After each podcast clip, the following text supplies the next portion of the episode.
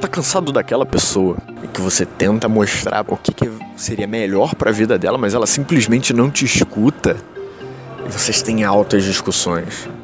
Vocês brigam e ela simplesmente parece que não quer te escutar, por mais que tudo mostre que você tá certo.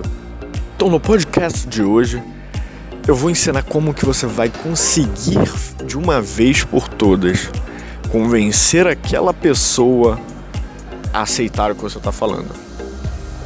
E a primeira dica sobre isso é: você não vai conseguir mudar a cabeça dela se ela não quiser.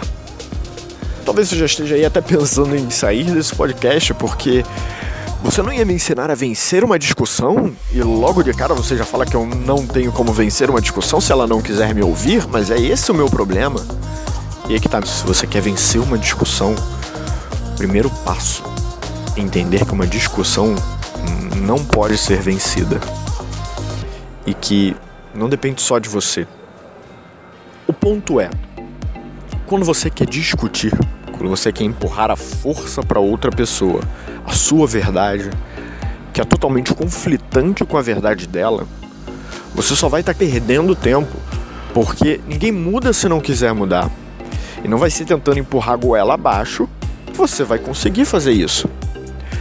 Imagina a sua avó ou seu avô, uma pessoa bem mais velha, que passou 50, 60, 70 anos de uma vida pensando de uma forma, e você de uma hora para outra quer falar que está tudo errado, que a forma como ela pensou simplesmente não está certa, e que ela passou essa vida inteira pensando errado.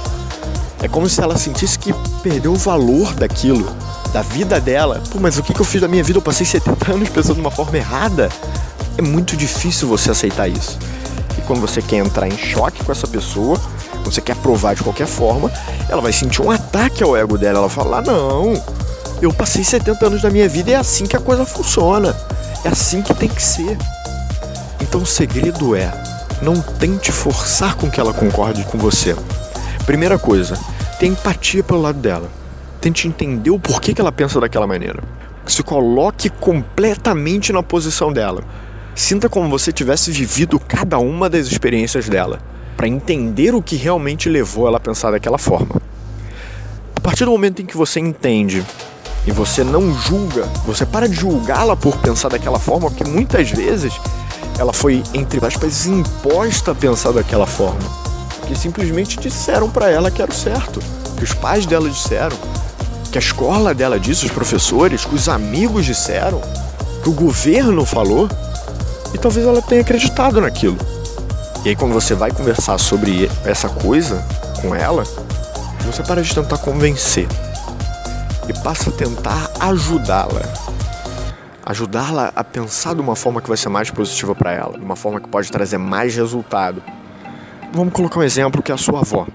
Você chega assim, vó, faz sentido o que você fala. Mas você já parou para pensar que talvez isso, e aí você coloca o seu argumento, faz, faça mais sentido? Você não acha que isso se aplica um pouco mais hoje? Talvez ela não concorde, mas a partir do momento em que você não conflita com ela, ela vai pelo menos refletir sobre aquilo. Quando você sugere e que você coloca a sua ideia e a dela como complementares num primeiro momento. No sentido de que ela não precisa excluir a opinião dela, de que ela pode pensar o que ela pensava e o que você pensava.